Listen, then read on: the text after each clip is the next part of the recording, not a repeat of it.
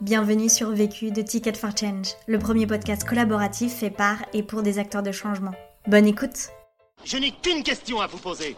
C'est quoi la question? C'est quoi le problème? Vécu À chaque galère, des apprentissages. Vécu, des retours d'expérience pour gagner du temps et de l'énergie.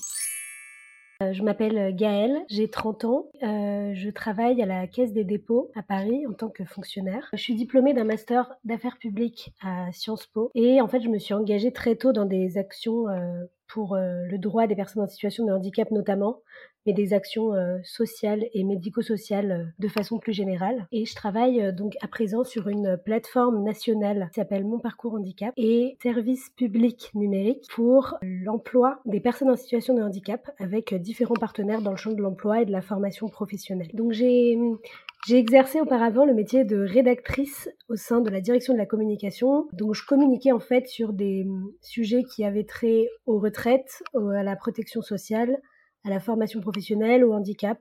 Enfin bref, tous les sujets de politique sociale euh, qui sont portés par la Caisse des dépôts. C'est très intéressant comme expérience et euh, ça m'a beaucoup appris notamment sur euh, le milieu social et médico-social. Ça m'a permis de me faire pas mal de contacts et vraiment de comprendre des problématiques de terrain. Ce qui me frustrait un peu par contre, c'est que je... ce qui m'animait vraiment en fait, c'était de pouvoir moi-même fédérer des énergies autour d'un projet.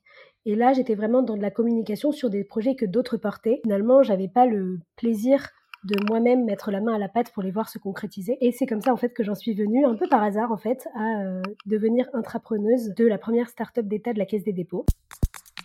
La question. Comment lancer une start-up à impact au sein de l'État? Le vécu. donc fin 2018, en fait, ce qui s'est passé, c'est qu'une collègue m'a proposé de, de porter un projet singulier qui était de créer la première start-up d'État de la Caisse des dépôts. Alors une start-up d'État, j'avais aucune idée de ce que c'était, et encore moins euh, Betagouv, qui est aujourd'hui l'incubateur de services publics numériques qui accompagne les administrations pour porter des projets de start-up. Euh, L'objectif, c'était de répondre à la situation des préoccupante des personnes handicapées en France aujourd'hui, euh, qui est que leur taux de chômage est de 18% en 2018. Donc c'est le double de la population générale. En fait, euh, l'objectif d'une start-up d'État, c'est de se demander comment on peut partir des irritants, des problématiques rencontrées par les usagers sur le terrain, pas, par, pas partir d'une feuille de route euh, administrative, ministérielle ou de présupposés qu'on aurait sur une situation sociale ou économique, mais partir vraiment des problématiques du terrain pour proposer une solution à partir et co-construite avec usagers. Du coup, nous, la problématique qu'on devait adresser dans le cadre de la start-up, c'était de se demander est-ce qu'on peut transformer euh, les services publics pour mieux prendre en compte les citoyens les plus vulnérables et notamment les personnes handicapées? Donc c'est un pari qu'on m'a confié, que m'a confié la Caisse des dépôts, à travers la création de cette start-up d'État. C'est comme ça que je suis devenue intrapreneuse euh, de la première start-up d'État euh, de la Caisse des dépôts.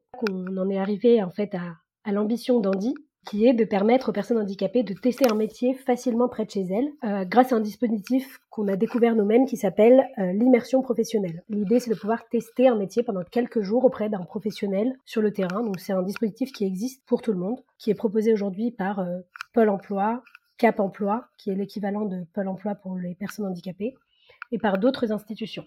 Donc en fait, ma mission en tant qu'entrepreneuse, c'était de partir, comme je l'ai dit, des problèmes rencontrés par les usagers, par les utilisateurs quotidiens des services publics, et d'itérer sur une solution qui serait appropriée pour répondre à ces problèmes. En l'occurrence, euh, nous, le problème qu'on voulait adresser, c'était euh, ce taux de chômage majeur. J'étais entourée euh, d'une équipe pour ça, une équipe qui était mixte, des personnes de la Caisse des dépôts pour moitié et des personnes de Betagouv, donc de l'incubateur de start-up pour l'autre moitié. Et on avait un petit budget, on avait surtout des convictions et on devait imaginer un produit pour améliorer l'emploi des personnes handicapées. Donc j'ai pu relever ce challenge et en un an, on a pu mettre en ligne une première version de ce service et le déployer euh, dans six départements pilotes.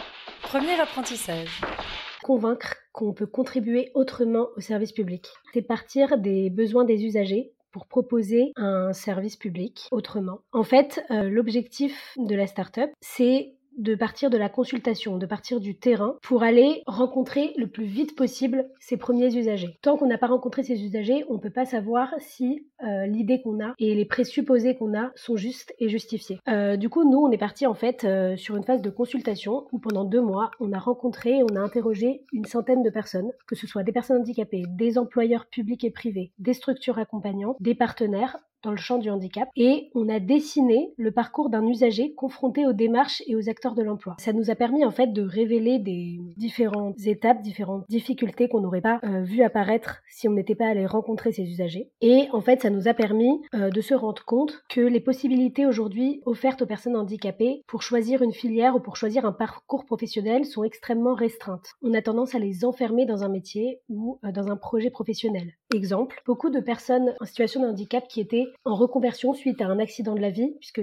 80% aujourd'hui des handicap surviennent en cours de vie. Les personnes qui venaient nous voir, quand on leur demandait quels étaient leurs projets professionnels et quel était leur parcours vers l'emploi, elles nous disaient souvent, bah, maintenant, moi, mon projet, c'est euh, d'être secrétaire, je veux être secrétaire administratif. On comprenait pas ce que ça voulait dire secrétaire administratif. Enfin, personnellement, j'avais jamais entendu parler de ce métier avant. Et là, j'avais 10 personnes en situation de handicap qui me parlaient de ce métier. Je comprenais pas d'où ça venait. Et en fait, en discutant un peu avec elles, on s'est rendu compte que souvent, pour des personnes qui ont eu un accident en cours de vie, qui sont devenues inaptes au travail, c'est un métier que, voilà, des conseillers, euh, euh, différentes institutions institutions, etc., recommandent parce que c'est un métier, entre guillemets, facile à mettre en œuvre pour une personne qui euh, serait devenue inapte à son travail. Pareil, beaucoup de malvoyants, on les oriente vers le métier de kiné. Or, ces gens ne, enfin voilà, personnes ne veulent pas forcément, euh, c'est pas parce qu'on est malvoyant qu'on a envie de devenir kiné, c'est pas parce qu'on a eu un accident du travail qu'on a envie d'être secrétaire administratif, c'est pas parce qu'on est autiste Asperger qu'on a envie d'être euh, data scientist. Donc en fait, notre ambition, ça a été de renverser la balance et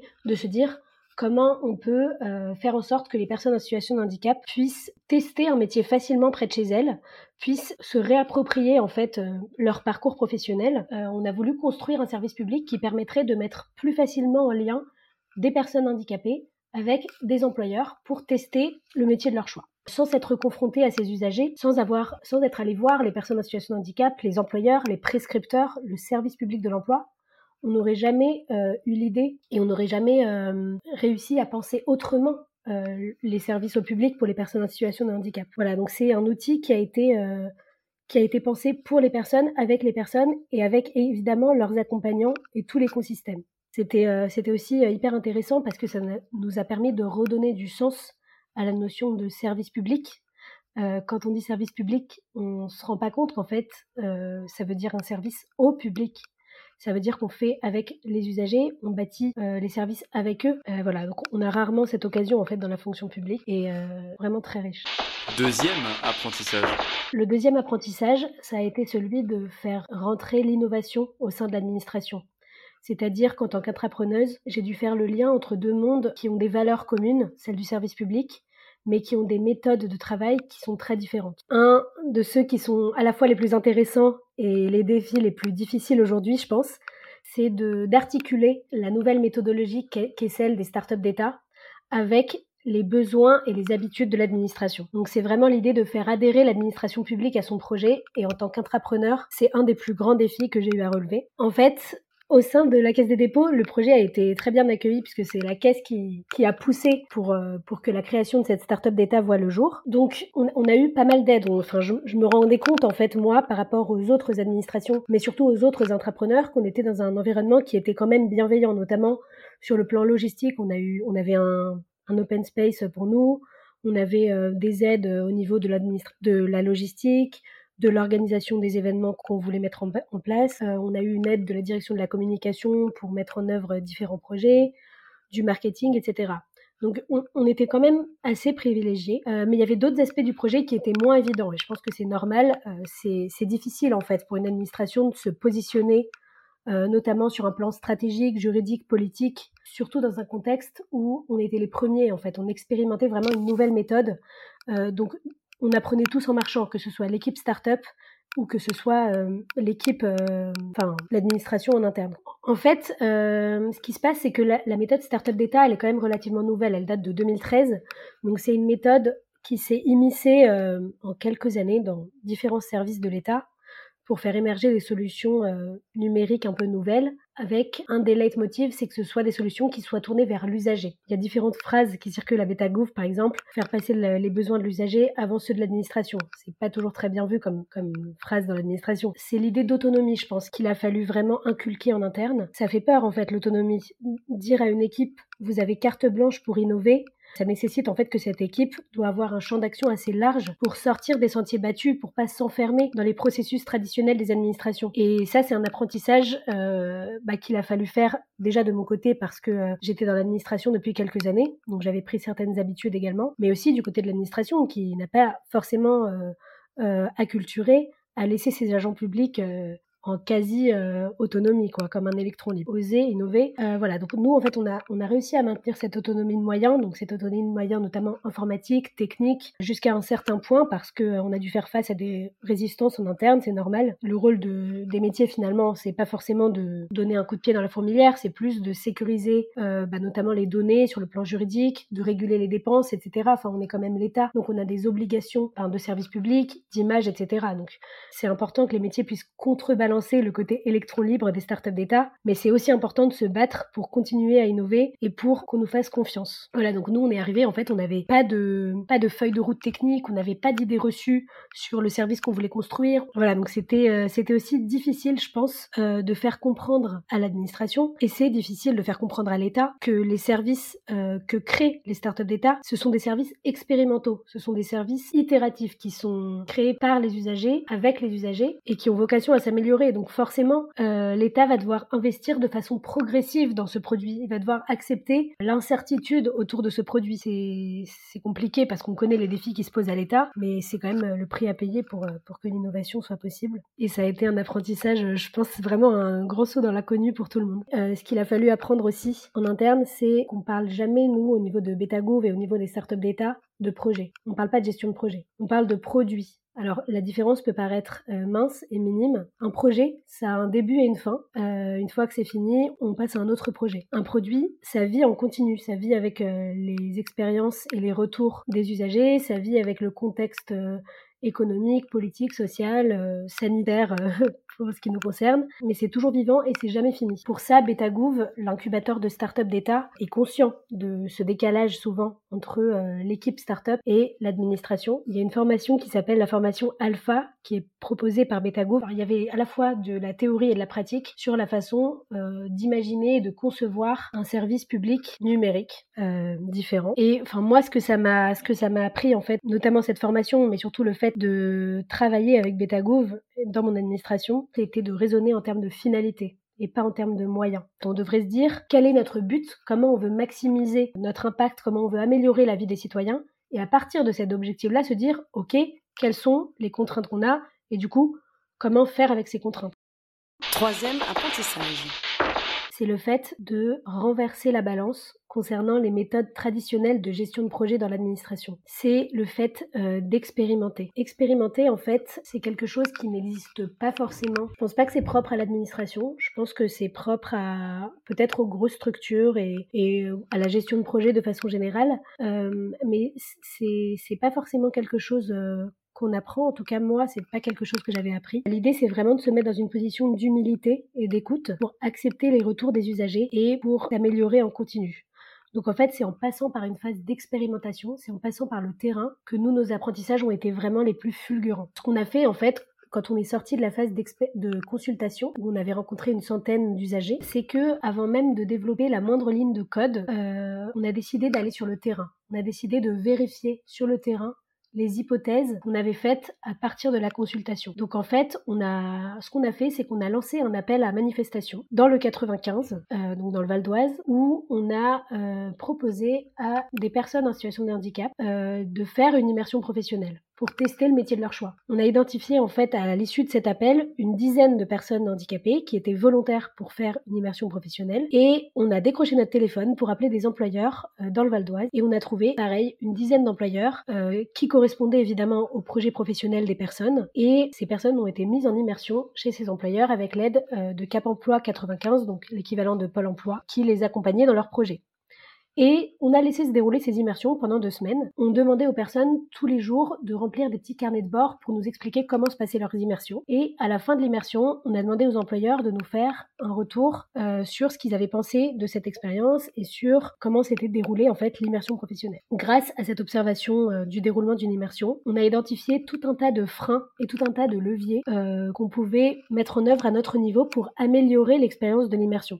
Donc notre coupe d'apprentissage a été vraiment fulgurante. Et c'était extraordinaire en fait. On, a, on est tombé sur des histoires euh, vraiment merveilleuses de, de personnes en fait qui, qui se sont rendues compte qu'elles s'étaient trompées dans leur projet professionnel, euh, de personnes à qui on avait dit euh, justement tu seras secrétaire administratif et en fait la personne en question avait toujours rêvé d'être fleuriste. Elle a fait une immersion chez une fleuriste. L'immersion s'est bien passée mais elle s'est rendue compte qu'en fait le métier de fleuriste l'intéressait pas spécialement mais ce qui l'intéressait c'était l'accueil client parce qu'elle avait adoré faire de l'accueil clientèle euh, chez la fleuriste et du coup elle est revenue voir son conseiller en disant bah finalement je veux faire de l'accueil client. Elle aurait jamais pu le savoir si elle n'avait pas fait cette euh, immersion professionnelle. Et nous-mêmes, on n'aurait jamais pu mesurer le potentiel de l'immersion si on n'avait pas fait cette expérimentation avec les gens. Et je pense qu'en interne dans l'administration, euh, à la Caisse des dépôts en tout cas, c'est quelque chose qui a beaucoup résonné parce que euh, pour nous aussi, pour les agents publics, on se rend compte que nos projets ont de l'impact et on se rend compte que, enfin, je sais que mes collègues et, enfin voilà, on a fait des petits clips vidéo pour illustrer cette période d'expérimentation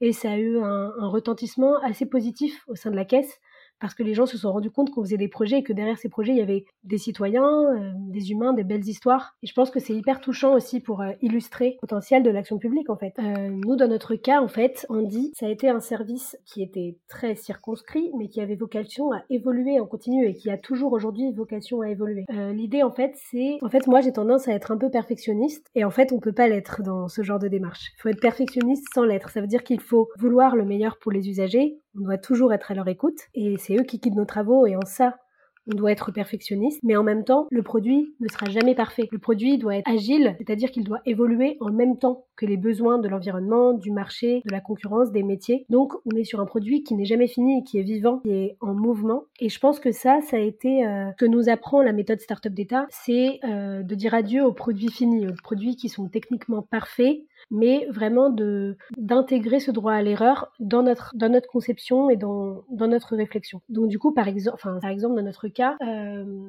notre objectif c'était de sortir un service qui permettait de faire du lien entre un employeur et entre une personne handicapée qui cherche une immersion professionnelle. On a voulu sortir en plus de cette fonctionnalité, un petit module qui permet de savoir si on est éligible à une immersion. C'est génial d'avoir ça et pour un usager, je pense que c'est hyper utile, mais on n'était pas obligé de le faire dans une version 1. On aurait pu attendre une version 2. Et moi, en fait, j'avais tendance à vouloir avoir un produit le plus parfait, le plus complet possible avant de le mettre en production. Euh, la deuxième chose, en fait, en termes de droit à l'erreur, c'est aussi que le produit étant en construction, on est très très très exposé aux critiques, que ce soit des critiques des usagers, euh, des métiers, de l'interne, partenaires, etc., qui vont se dire, qui ces amateurs? Et en fait, il faut savoir y répondre euh, à ces critiques et il faut savoir être humble en disant que c'est une démarche qui est en construction et qu'on sait qu'elle est que le service est imparfait. Et il faut savoir aussi répondre à ces incompréhensions et les, et les intégrer pour pouvoir euh, pour ne pas perdre en fait les usagers. Voilà, nous on a on a réussi à, à maintenir l'engagement euh, dans une période de construction euh, grâce à d'autres moyens, par exemple des newsletters, des réseaux sociaux, des actions de communication. On a été très proche de nos publics et on a fédéré une petite communauté d'usagers qui a cru en nous et